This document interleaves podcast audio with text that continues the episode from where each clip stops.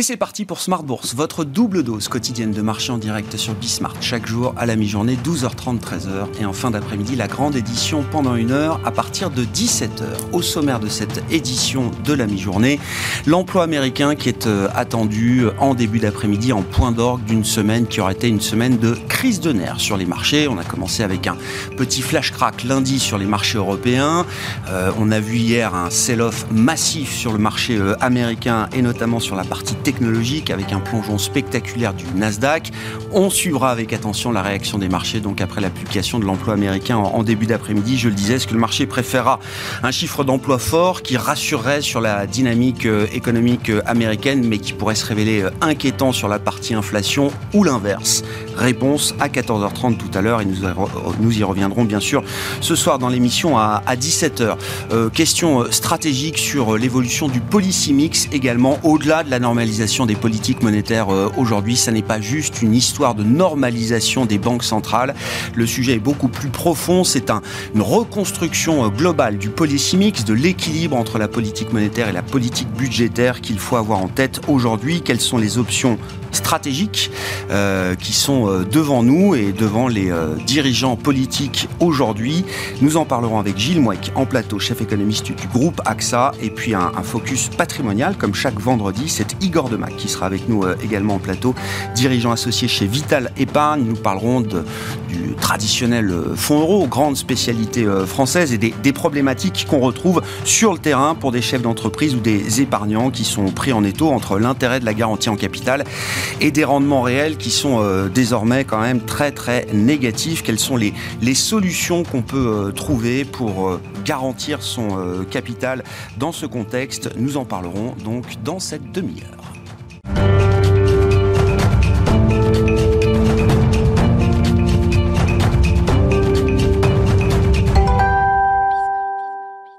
Et une ambiance de marché évidemment très nerveuse. En cette fin de semaine, les infos clés du jour à mi-séance avec Alix Nguyen. L'indice parisien se part de rouge à la mi-journée au lendemain d'une séance difficile à Wall Street. Hier, la place new-yorkaise a enregistré la troisième perte de points la plus importante de son histoire. Après les deux séances plombées des 12 et 16 mars 2020, le Nasdaq a dévissé de près de 5%, le Dow Jones de plus de 3% et le S&P 500 de 3,5%. Après l'enthousiasme de mercredi lié aux commentaires rassurants du président de la Fed, le marché s'inquiète désormais des perspectives économiques qui s'assombrissent. L'euphorie a donc laissé place à un sell-off aux États-Unis et en Asie. La stratégie des banques centrales afin de contrer l'inflation semble parasiter toute forme d'entrain. Pour rappel, hier, la Banque d'Angleterre annonçait désormais anticiper au Royaume-Uni une année 2023 de récession. Aujourd'hui, le rapport euh, sur l'emploi américain d'avril pourrait apporter un éclairage supplémentaire quant à la santé de l'économie américaine. On remarque qu'à Paris et à Londres, les principales valeurs du secteur du luxe sont en recul. À Paris, Hermès Kering et LVMH sont dans le rouge et entraînent l'ensemble du CAC. Le titre Airbus continue de grimper. Pour rappel, l'avionneur a plus que triplé son bénéfice trimestriel sur un an et affiché de grandes ambitions de production, notamment sur sa gamme A320. L'action de l'assureur AXA est en nette baisse. Au premier trimestre, l'assureur a réalisé un chiffre d'affaires en hausse à 31,3 milliards d'euros, une hausse qui apparaît cependant inférieure aux attentes.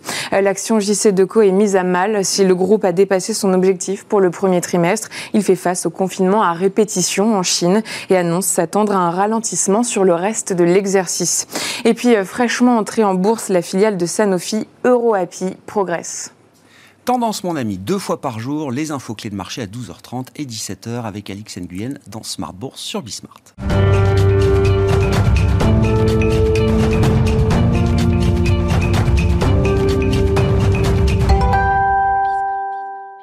Deux invités avec nous donc pour cette demi-heure d'émission. Igor Demac, je le rappelle, dirigeant associé chez Vital Épargne. Bonjour Igor. Bonjour Grégoire. Et Gilles Mouek avec nous en plateau, chef économiste du groupe AXA. Bonjour Gilles. Bonjour Grégoire. Bienvenue à vous deux. Gilles, je commence euh, avec vous, euh, avec l'idée que c'est pas juste une histoire de normalisation des banques centrales.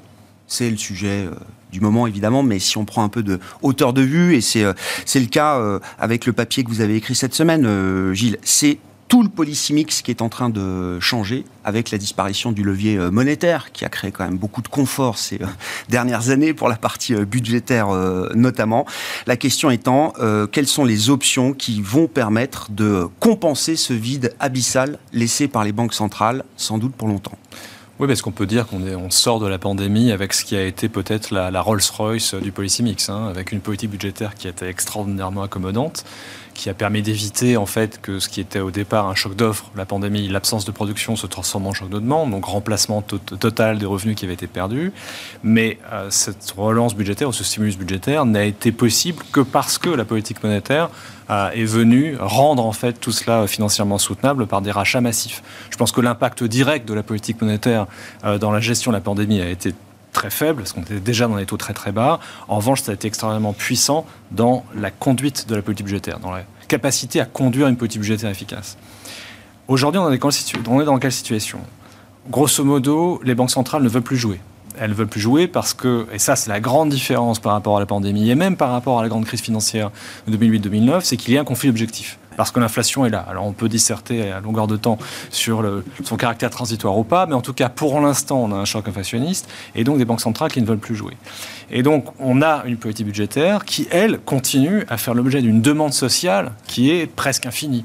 Demande sociale de protection contre tous les risques cycliques habituels, le moins, la moindre réduction du, rythme de croissance, à les questions sociales de long terme, le vieillissement démographique, et puis l'éruption également de la nécessité de lutter contre le réchauffement climatique. Donc tout ça crée une pression, une demande d'action sur le budgétaire mmh. qui est très fort, avec en face des, banques centrales qui ne veulent plus jouer. Ouais comment on compense justement ce vide laissé par les banques centrales et euh, on comprend que c'est à la partie euh, budgétaire, fiscale et même l'action publique dans mmh. son ensemble de prendre ses, euh, responsabilités.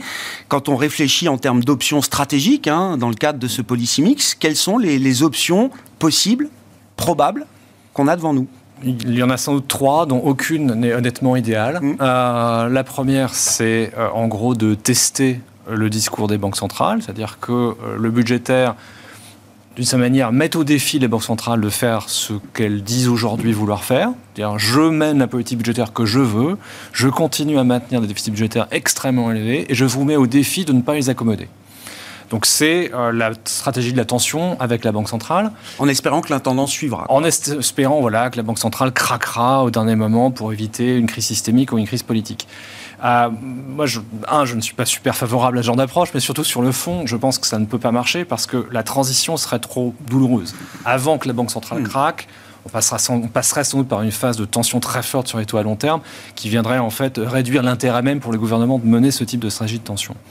Deuxième option, j'appelle ça le retour aux années 90, où on a des politiques économiques qui deviennent très modestes, où on ne cherche plus systématiquement à gérer euh, le moindre accident de parcours euh, dans, euh, dans le cycle. Et on renvoie la responsabilité finalement du côté du secteur privé mais en tant que, en tant que victime si je puis dire du, du, cycle.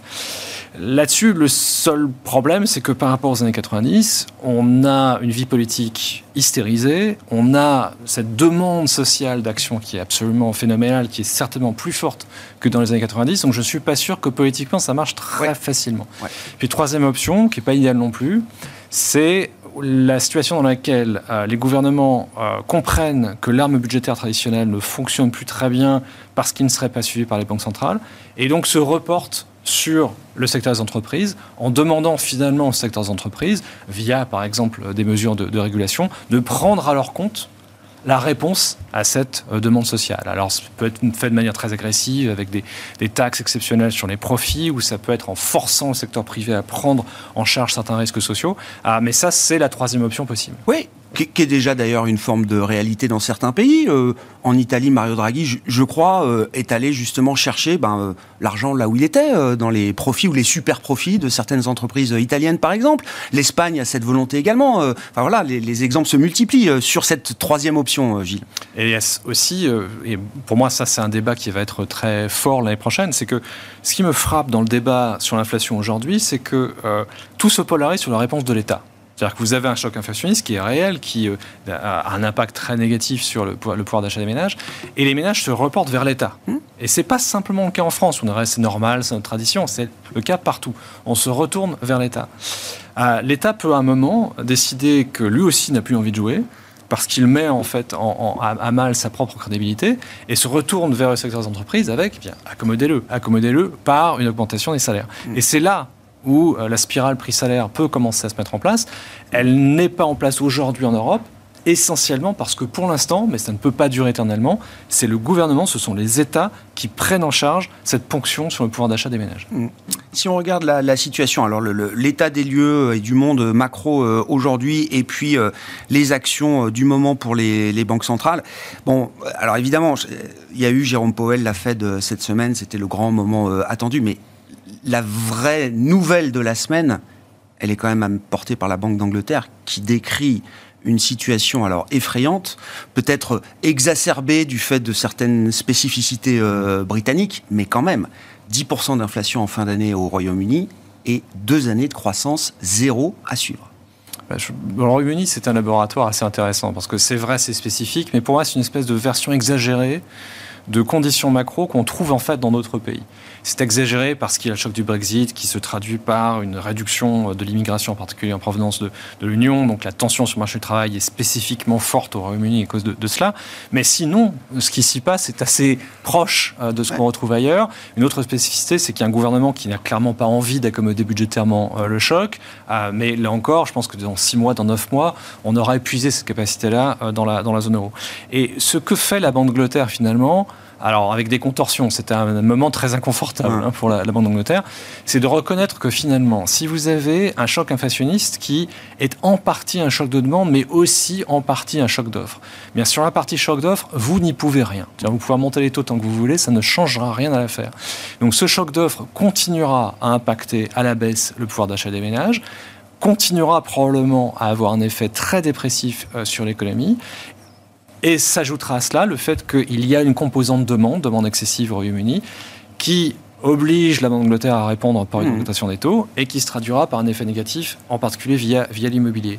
Ah, bah c'est ce que tout à l'heure je parlais de aucune solution n'est idéale. Et eh bien voilà, on est dans une situation dans laquelle il n'y a que des euh, mauvaises solutions avec des gradations diverses.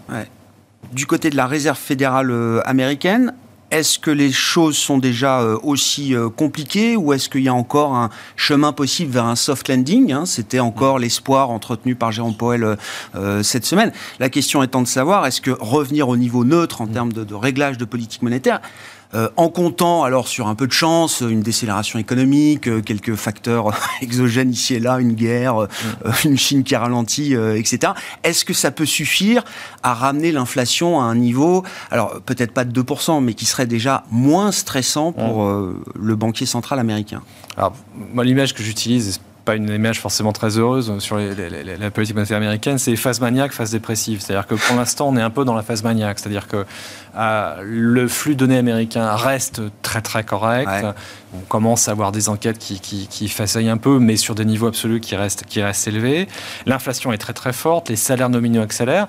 Donc voilà, si vous êtes une banque centrale normalement constituée, vous avez envie de taper, vous avez envie de taper plutôt vite.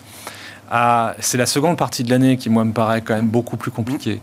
Ah, parce que là aussi, pour revenir sur la question de policy mix, une partie de la surchauffe américaine d'aujourd'hui, c'est le produit d'une relance budgétaire euh, franchement absurde dans ces, derniers, euh, dans ces, dans ces, dernières étapes. le dernier paquet Trump, le premier paquet Biden. Euh, cet impact va s'amenuiser. Il s'amenuise déjà. Il est en partie compensé par l'épargne accumulée qui peut servir un peu de, coussin euh, d'absorption. mais je pense qu'on va avoir une conjoncture beaucoup moins porteuse la mmh. seconde partie de l'année. Est-ce que dans ces conditions-là, la Fed osera délivrer ce qu'elle nous dit vouloir délivrer et dépasser les 2% sur les Fed Funds? Moi, en tout cas, je ne suis toujours pas convaincu de ça. Je pense qu'ils seront Même si l'inflation est encore à 5-6% si l'inflation headline est à 5-6%, euh, tout dépendra de ce qui se passe à ce moment-là sur le prix de l'énergie, parce qu'on pourra faire le point que les effets de base joueront positivement l'année prochaine. Ce qui va être, à mon avis, absolument capital, c'est ce qui se passe sur le marché du travail. Parce que tout le narratif de la Fed, c'est attention, j'avais un choc d'offres, j'avais un choc exogène qui devient une inflation endogène et persistante parce que le marché du travail est trop tendu. Si le marché du travail se détend et malheureusement, je pense que c'est ce qui va se passer dans la seconde partie de l'année, à ce moment-là, ce narratif ne tient plus. Continuer à remonter les taux, même si l'inflation euh, headline est élevée, ça va quand même être très très compliqué pour la Fed. Le double mandat jouera en faveur de la Fed? Normalement. À un moment. Du côté de la Banque Centrale Européenne, je, prends ça euh, par euh, l'angle des prix. L'euro-dollar 1,05, le spread Italie-Allemagne à 200 BP. Euh, comment, comment on soutient l'euro? Puisqu'il faut quand même peut-être euh, éviter une chute euh, trop violente de la monnaie. Ça peut aller contre le, mandat de la stabilité des prix avec l'inflation importée. et comment on préserve l'intégrité de la zone euro dans le même temps? Parce que là aussi à comprendre le réel pour aller vers l'idéal. le, le, réel, c'était, on a deux problèmes. On a un problème potentiellement de désancrage d'anticipation d'inflation. J'en suis pas absolument persuadé, mais il semble qu'une majorité du Conseil des gouverneurs y croit. Donc il faut absolument normaliser la politique monétaire. Et de l'autre, euh, il faut euh, gérer notre problème de fragmentation. Et ces derniers temps, j'étais assez heureux d'entendre ce, que, ce qui venait de, Francfort, ce qui venait de la BCE, ce qui venait aussi beaucoup de Paris, de la Banque de France, à savoir l'idée d'un paquet général dans lequel, OK, on normalise, mais on accompagne cela d'un instrument euh, anti-fragmentation. J'entends de plus en plus parler du volet normalisation, j'entends de moins en moins parler euh, du volet anti-fragmentation. Pas besoin de donner de détails. Euh, François Villeroy de Gallo le, le, dit ce matin, interrogé sur les outils de gestion de crise. À ce stade, on n'a pas besoin de donner de détails. Alors, ça peut être tactique. Si ça n'était que tactique, ok, mais j'ai peur que ce que ça reflète, c'est en fait une vraie difficulté interne à se mettre d'accord sur le paquet euh, euh, anti-fragmentation, parce que si je lis par exemple la dernière intervention d'Isabelle Schnabel, euh, membre du board, quand elle parle de cela, elle parle du réinvestissement du PEP e et de la PP. Mm. C'était pas de ça dont on parlait il y a un mois. On avait l'impression qu'il y avait quelque chose de beaucoup plus lourd qui allait se mettre en place. Donc, moi, j'ai pas l'impression qu'il y ait accord au sein du Conseil des gouverneurs. Alors, voilà, la, la, la, BCE a cette habitude de prendre des décisions un peu en catastrophe, mais finalement de toujours prendre les bonnes décisions. Donc on peut peut-être leur faire ce, crédit-là. Mais c'est vrai que cette complémentarité-là, on ne l'atteint pas. Et puis dernier élément, sur les aspects purement budgétaires, on n'a toujours pas non plus de progrès sur cette nouvelle étape euh, du programme Nouvelle Génération EU, de mutualisation euh, des dettes. Draghi, on a reparlé la semaine dernière, mais il n'est pas dans une position très simple pour le demander. Et là aussi, c'est un peu un trou dans l'armure. Le 9 juin, c'est loin quand même euh, par rapport à la, situation du moment. C'est la prochaine réunion de la Banque Centrale Européenne et puis euh, celle de juillet qui, sera, euh, qui se tiendra le, 21 juillet. Merci beaucoup Gilles. Gilles Moix qui était avec nous en plateau, chef économiste du groupe AXA.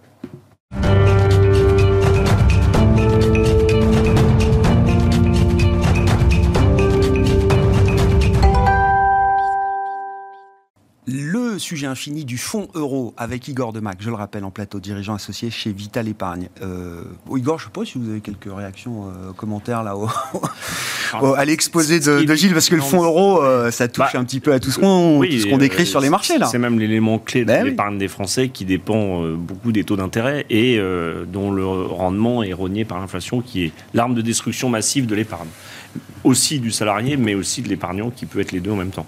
Euh, la difficulté, c'est qu'on a euh, deux euh, phénomènes et deux événements, c'est-à-dire la guerre en Ukraine et le confinement à Shanghai et en Chine en général, qui bloque absolument toute euh, relance économique. Et mm. malgré euh, les soutiens budgétaires, il y en a de moins en moins, comme ça a été dit, euh, la machine économique est à zéro ou à zéro moins. Donc c'est une configuration qui est très mauvaise, hein, pas de croissance de l'inflation. on ne l'avait pas eu depuis des années, et c'est pour ça que je souscris tout à fait avec ce qui a été dit avant. C'est très compliqué pour une banque centrale. En plus, la préoccupation des Européens est un peu plus euh, militaire, euh, géomilitaire, euh, économique. mais on a quand même, je pense, en tout cas en France, envie d'être chauffé cet hiver. Donc, il y a beaucoup de considérations et c'est très complexe il me semble, euh, de créer une récession, parce que en fait, le capitalisme fonctionne toujours sur des phases d'expansion, de récession. Les Américains ont la capacité d'appuyer sur le bouton récession quand il faut nettoyer. Nous, beaucoup moins, parce qu'on a des populations qui sont plus assistées. Mais là, euh, ça sera un désastre social si on fait, euh, si on prend des mesures qui sont beaucoup trop difficiles, sachant qu'en plus, depuis deux ans, on a ah bah, inonder les épargnants, certains salariés, de chèques. Donc la population ne comprendrait pas qu'on lui retire l'argent aujourd'hui. Mm. Et donc c'est compréhensible de voir le niveau de collecte qu'on a atteint là sur le fonds général euh, à fin mars, je crois, c'est ça Oui, 8,4 milliards sur le premier trimestre 2022, qui en fait un des trimestres records. Le dernier, c'était en 2011. Le mois de mars a été record. Alors, début d'année, on a des épargnants, en tout cas nos clients, qui nous disent on veut des actions, puisqu'on est dans la continuité.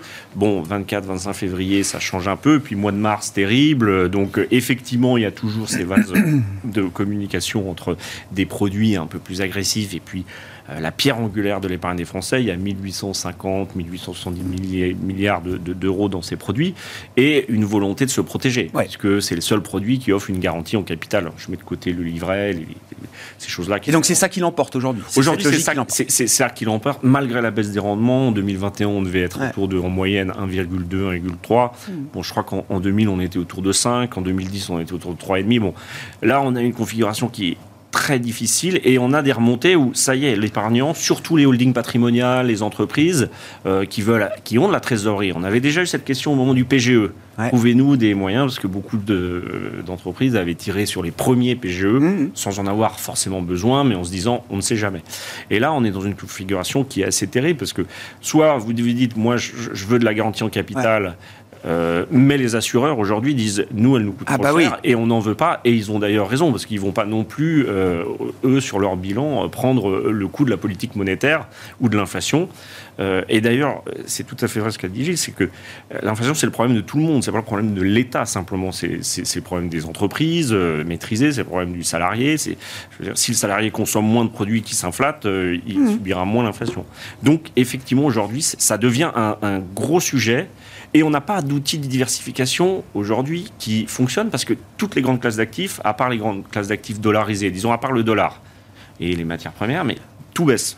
Ouais, donc c'est actions. voilà, donc entre la garantie euh, en capital et le, risque de marché qu'on n'a pas envie de prendre non plus pour sa trésorerie et son, cash, euh, oui, parce euh, on est complètement démuni où il y a, quand même récessive, il y a une ambiance pas de crack parce que je veux pas faire peur, mais quand on a le fameux fat finger, le doigt gras euh, de Citigroup, quand on a des journées à moins 5, les journées entre moins 5 et moins 10 On s'habitue à tout, vous savez, Non, mais elles sont quand même rares. oui, ce sont des signaux. vous avez raison.